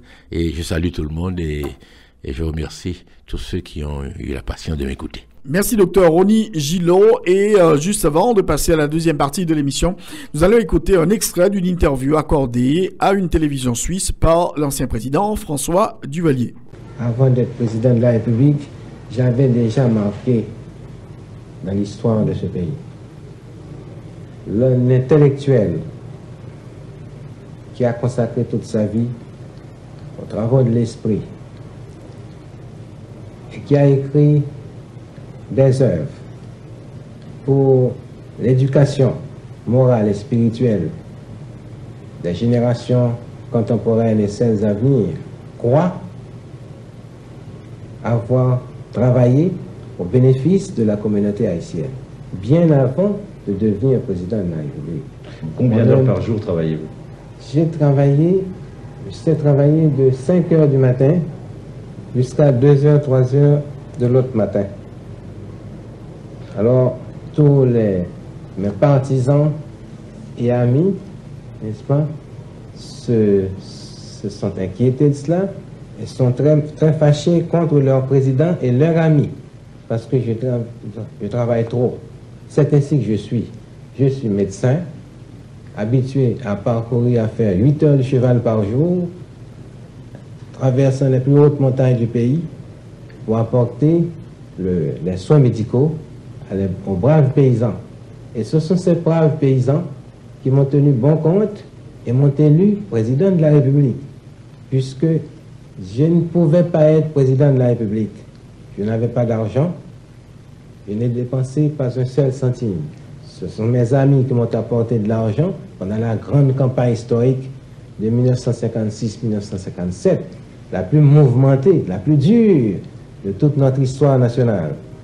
C'est grâce au concours de ces paysans qui avaient reçu le soin, les soins médicaux de leurs médecins, que j'ai pu accéder à la première magistrature de l'État le 22 septembre 1957. Nous sommes le premier peuple noir à conquérir notre indépendance nationale les armes à la main. Il n'y a pas d'exemple dans le monde de ce genre. Nous avons réalisé une, une, une épopée unique. Et la question a pris une ampleur telle parce que ce peuple actuellement est dirigé non point par une doublure, mais par un intellectuel qui connaît les vraies aspirations, les vrais besoins de ce peuple et de cette race, pour avoir consacré la meilleure portion de son temps à élaborer une doctrine, une doctrine nationale et raciale. Qui est le duvalierisme Qui est le duvalierisme. C'est-à-dire que le peuple haïtien, l'homme haïtien, va toujours regarder le soleil en face et non point baisser les chines devant n'importe quel citoyen de l'humanité. Il se croit un homme à part entière, à part totale, pour avoir réalisé une épopée la plus belle, la plus émouvante après la Révolution française.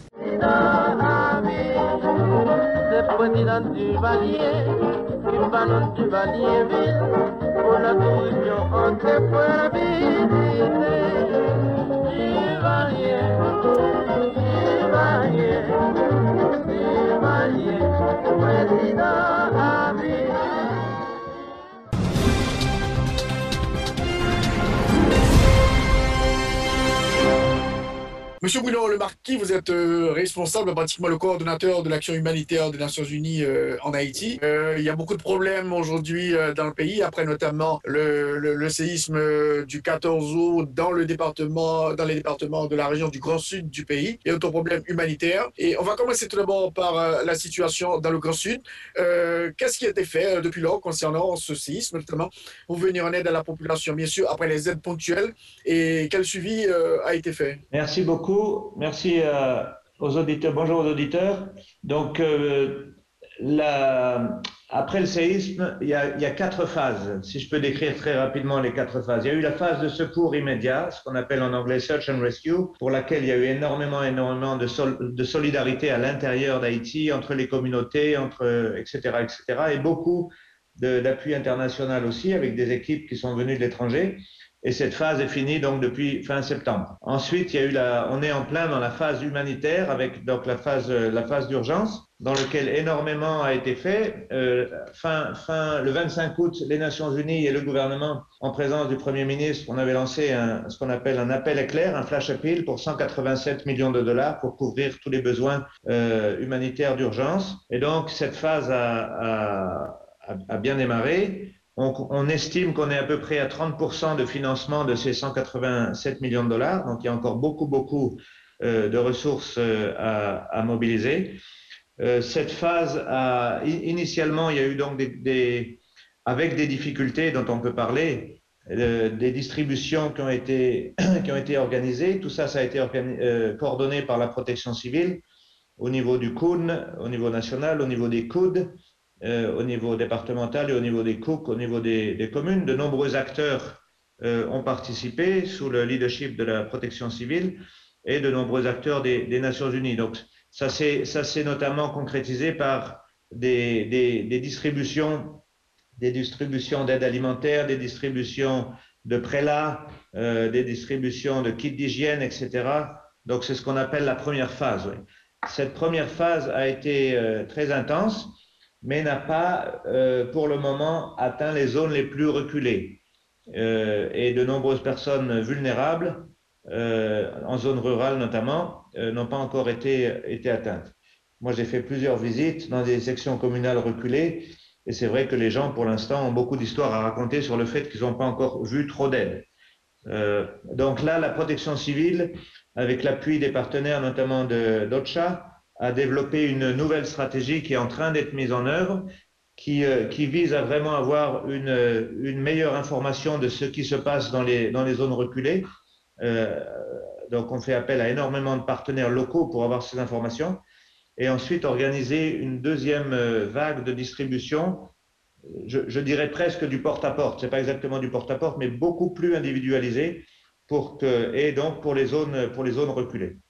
Il y avait eu quelques distributions dans les zones reculées euh, lorsque les, les, euh, les, les, équipements militaires américains étaient encore là, notamment les hélicoptères, mais ça, ça n'avait atteint qu'une certaine proportion de la population. Donc ça, c'est la phase humanitaire qui est, en, qui est, qui est en, euh, vraiment en cours. Ensuite, la phase de relèvement immédiat, ce que j'appellerais relèvement immédiat avec quatre courses, ce que personnellement j'appelle les courses contre la montre. C'est vraiment des échéances qu'il ne faut pas manquer. En tout cas, il faut vraiment tout faire pour que euh, de l'appui soit apporté très très rapidement, pour pas qu'il y ait des conséquences négatives par la suite. Donc, euh, les quatre, il y, a, il y, a, beaucoup de courses contre la montre, mais les quatre qu'on pourrait euh, nommer spécifiquement, car très très importantes. La première, c'est la rentrée des classes donc le 4 octobre. Énormément de choses à faire compte tenu des destructions et des dommages dans le secteur de l'éducation. Donc euh, les enfants ont déjà, euh, dans une très large mesure, manqué deux années scolaires très récemment. Donc il faut vraiment minimiser euh, l'impact du séisme. Donc première course contre la montre, l'éducation. La deuxième, c'est la saison agricole d'automne. De nombreux agriculteurs ont perdu, y compris littéralement ont perdu leur terre à cause des, des, euh, euh, glissements de terrain. Euh, certains ont perdu leur bétail à cause des glissements de terrain, etc. Donc tout l'appui pour l'agriculture d'urgence pour ne pas manquer la saison et pour que ça n'ait pas d'impact négatif en termes de, chiffres encore plus hauts d'insécurité alimentaire. La troisième course contre la montre, c'est par rapport aux personnes qui se sont déplacées. Donc il y a à peu près je crois que c'est 38 000, personnes au dernier comptage euh, qui se sont déplacées dans, j'ai les chiffres quelque part, euh, je crois que c'est 68 euh, sites. donc, comment faire en sorte que ces personnes, premièrement, prévenir que d'autres personnes rejoignent ces sites de déplacement temporaire, et puis deuxièmement, faire en sorte que ces personnes qui sont actuellement dans les sites trouvent des solutions et soit repartent chez elles, trouvent des solutions pour, euh, pour aller, euh, pour avoir une solution plus pérenne. Donc là, il y a euh, la DGPC et au niveau des Nations Unies, notamment l'OIM, on travaille sur ça. Et, donc, les, le processus, par exemple, d'enregistrement des gens qui sont dans ces sites a été lancé. Et la quatrième course contre la montre, c'est la, la reprise des services, notamment dans le domaine sanitaire puisque le, les infrastructures sanitaires ont été également très touchées.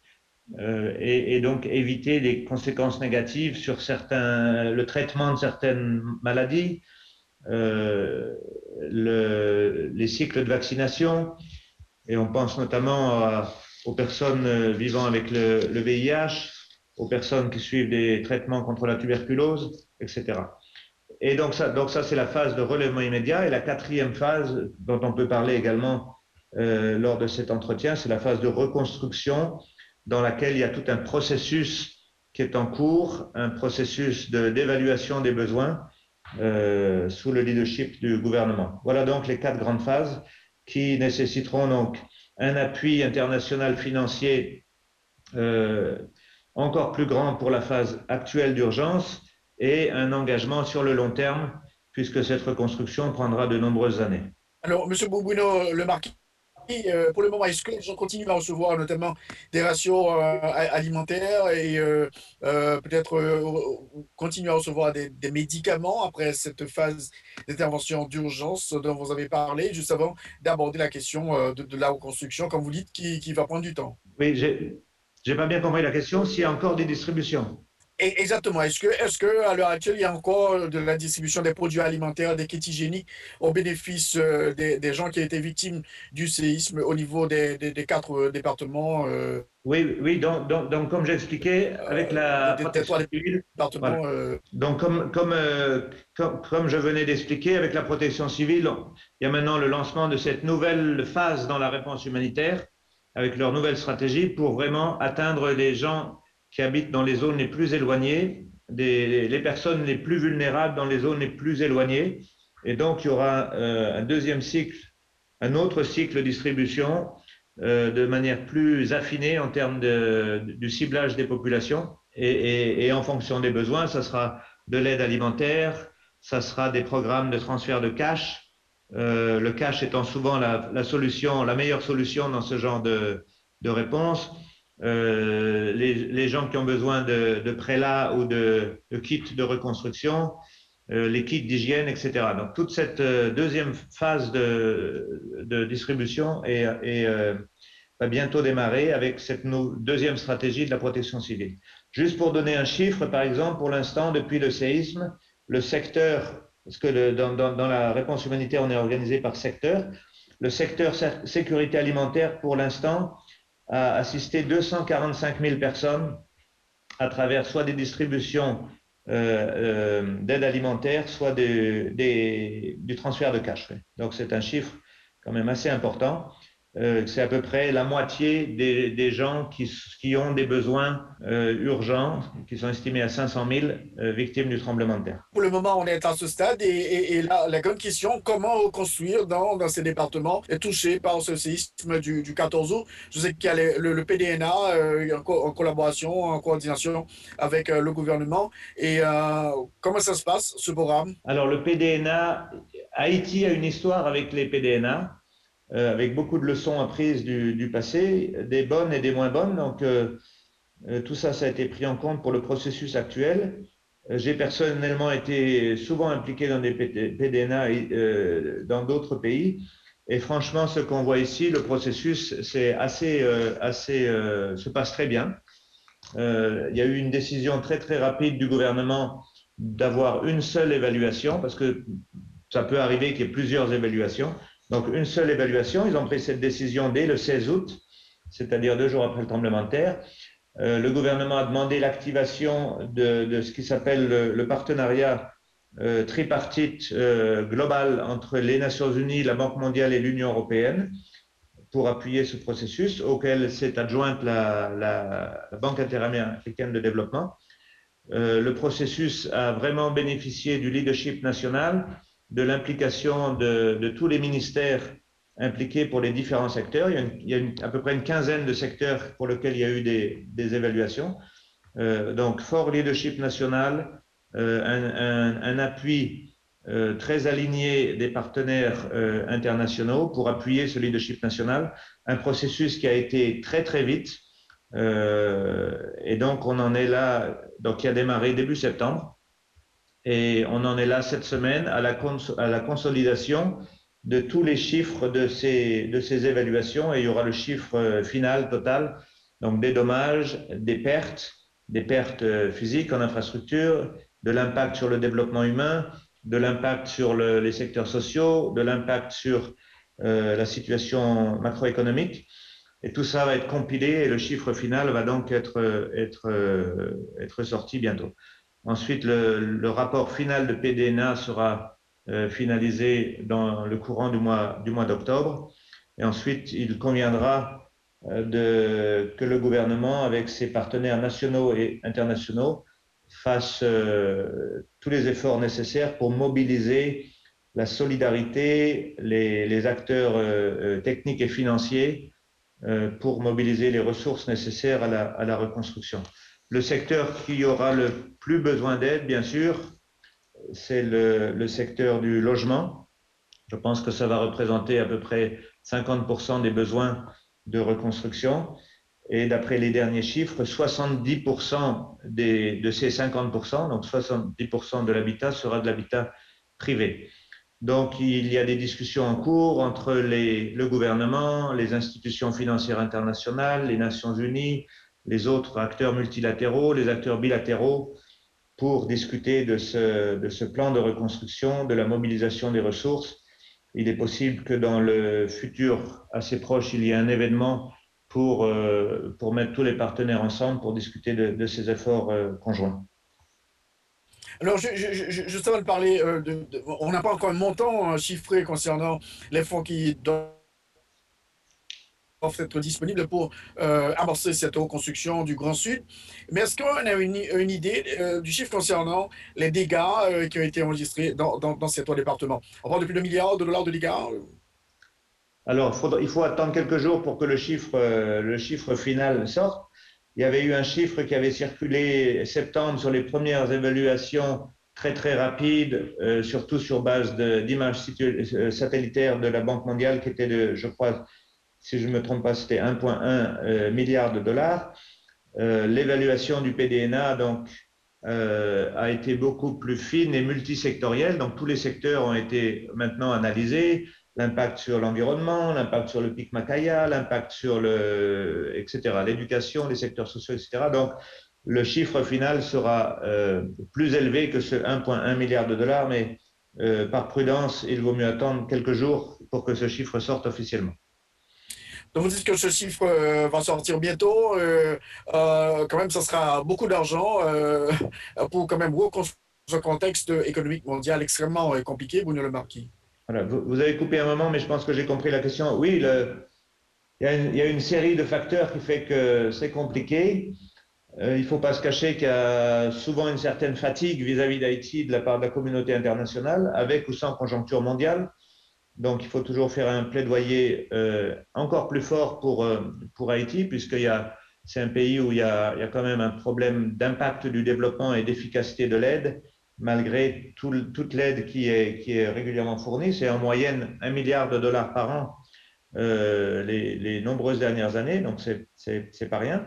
Euh, mais il y a un problème d'efficacité de l'aide. Euh, et d'autre part, bien sûr, il y a la, il y a la conjoncture de la pandémie euh, qui a eu un impact sur l'aide publique au développement euh, pour les pays. Et puis il y a certaines crises au niveau mondial qui euh, font vraiment les grands titres. Donc la plus récente était et ça s'est passé le même mois que le tremblement de terre. C'était l'Afghanistan avec donc énormément de ressources y compris humanitaires, qui maintenant se, se dirigent vers l'Afghanistan, mais aussi le Yémen, la crise en Éthiopie, euh, la Syrie, etc., etc. Donc, la compétition est très rude. Euh, un, une autre caractéristique d'Haïti, c'est que euh, c'est un milliard en moyenne d'aide publique au développement, mais qui viennent d'un nombre assez limité de, partenaires internationaux. Ça vient des institutions financières internationales. Et, en gros, ça vient de quelques bilatéraux et multilatéraux contrairement à d'autres pays, des, pays euh, moins avancés ou des pays, euh, des pays fragiles, où la, gamme, euh, le, partenariat des, bailleurs de fonds, des partenaires techniques et, financiers est beaucoup plus large. Donc il y a quand même un nombre assez réduit de bailleurs de fonds. en Haïti, très important mais réduit. Donc, dans le cadre de la reconstruction, il va falloir faire dans les semaines qui viennent un effort particulier pour euh, contacter d'autres, bailleurs de fonds, d'autres amis d'Haïti, pour essayer de motiver un peu leur solidarité vis-à-vis d'Haïti. Alors, mis à part la question euh, du séisme, il y avait déjà des problèmes en ce qui concerne euh, des problèmes humanitaires, des problèmes de d'insécurité alimentaire dans la région, notamment dans la région de l'Ouest. Et à quel stade nous en sommes aujourd'hui, Bruno Le Marquis? Alors, pour l'année 2021, euh, il y a le plan de réponse humanitaire était, était très conséquent, notamment à cause de la situation de l'insécurité alimentaire. Euh, les chiffres d'insécurité alimentaire, très certainement sur la base de ce qu'on appelle IPC, donc qui est, l'indicateur de sécurité alimentaire, vont encore augmenter, notamment dans le sud, du fait du, séisme. Euh, voilà, le plan de réponse de cette année était de 235 millions de dollars, euh, avec la plus grosse partie allouée au secteur de la, sécurité alimentaire. Ce plan, pour le moment, est, c'est difficile à dire parce que c'est, il y a, y y a un- système euh, de tracking des ressources, mais ce n'est pas tout le monde qui l'utilise. Donc, c'est plus, on est plus ou moins, on est au-delà du tiers, du tiers financé. Euh, ce qui est beaucoup d'argent, mais ce qui est insuffisant par rapport, au, par rapport aux besoins. Donc voilà, la situation dans le pays continue à être euh, humanitaire, continue à être dégradée. Euh, le dernier, bon, cette année, il y a eu le, le tremblement de terre, mais sinon, les cinq dernières années, la dernière, euh, le grand dernier aléa naturel avait été Mathieu en 2016. Donc, l'essentiel des besoins humanitaires avant le tremblement de terre était largement dû à des crises créées par l'homme et non pas, et non par la nature. Donc, c'est l'instabilité, c'est des questions économiques, c'est des questions de pouvoir d'achat, euh, c'est des questions d'insécurité qui créent des besoins, qui créent des besoins euh, humanitaires et c'est aussi des causes structurelles. Euh, Il y, a, des causes, certains des besoins en Haïti sont liés à des causes structurelles euh, qui ne pourront être résolues que par des prises de décisions euh, sur le développement du pays, des décisions en termes de réforme économique, euh, de, de politique sociale, etc. Donc il y a quand même beaucoup de travail à faire euh, de ce côté-là pour résoudre certaines des. Il y a énormément des symptômes du mal-être en Haïti, des symptômes de que ce soit l'insécurité, la crise alimentaire, la migration, qui trouvent leurs racines dans des problèmes structurels. Pour n'en pour ne, pour n'en mentionner qu'un, euh, c'est la la question des tarifs. Euh, la question des tarifs avec, avec Haïti qui a des tarifs extrêmement, extrêmement bas depuis une trentaine d'années. Euh, et donc, la, question des tarifs a des conséquences sur la création de richesses en Haïti, sur la création d'emplois en Haïti, sur la compétitivité euh, de, son, de son économie, de son industrie, de son secteur agricole, etc. Et tout ça, ça a des conséquences sur, sur la, la création de richesses. Donc ça, c'est vraiment du long terme. Ça prend des décisions politiques, ça prend des décisions de bonne gouvernance économique. Et c'est lié donc à certains, ce que j'appelle les, nœuds gordiens d'Haïti, c'est-à-dire euh, comment, débloquer certaines de ces, causes profondes pour que le pays avance. Alors concernant, euh, on, sait qu'il y a beaucoup de problèmes euh, d'insécurité, notamment dans la région de l'Ouest. Quels sont les impacts de, ce climat de sécurité extrêmement compliqué aujourd'hui sur la distribution de l'aide aux, nécessiteux? Alors ça, a un impact, bon, ça a énormément d'impact sur le pays en général. Par rapport à la réponse au Sud, évidemment, ça a un impact en termes d'accès, d'accès humanitaire, d'accès humanitaire et de logistique. Donc, euh, vraiment, la route numéro 2, c'est la, seule voie routière pour arriver dans, le sud. Donc, euh, le, respect, le respect par les parties impliquées de l'accès humanitaire, c'est extrêmement important. Donc, le fait que la route numéro 2, euh, lorsqu'elle est ouverte, euh, ça facilite vraiment les secours. Comme pis-aller, oui, comme solution intermédiaire, euh, les Nations Unies ont augmenté leur capacité logistique en termes de, de, de moyens aériens et de moyens maritimes, mais c'est une solution à court terme. La, vraie solution, c'est que ce problème soit, soit réglé, euh, notamment pour permettre l'accès humanitaire.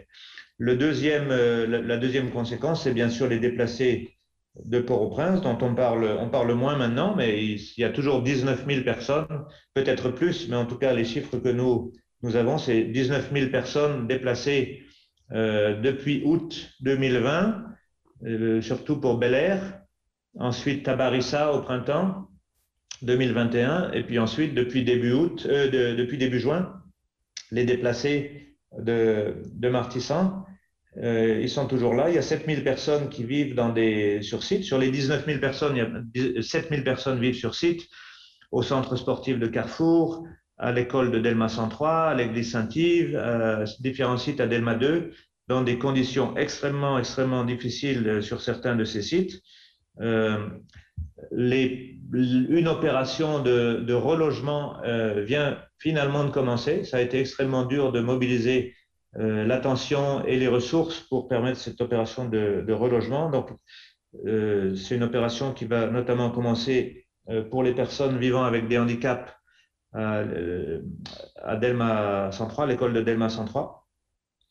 Euh, voilà. Mais c'est un problème qui ne se résoudra qu'avec la résolution du problème de la, de la violence urbaine à, Port-au-Prince. Pour terminer, Monsieur Bruno Le Marquis, euh, donc vous décrivez quand même une situation euh, extrêmement difficile avec, euh, comme vous le dites, euh, une certaine Haïti fatigue au niveau de la communauté internationale.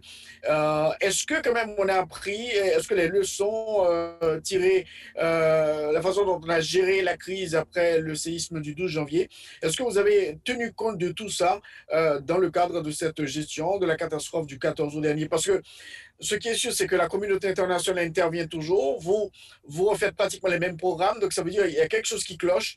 Euh, donc, euh, qu'est-ce qui va être fait justement pour que cette fois-ci, ça sera, ça sera le bon? Ok. Moi-même, j'ai parlé en pile de leçons. On parlé anti-créole.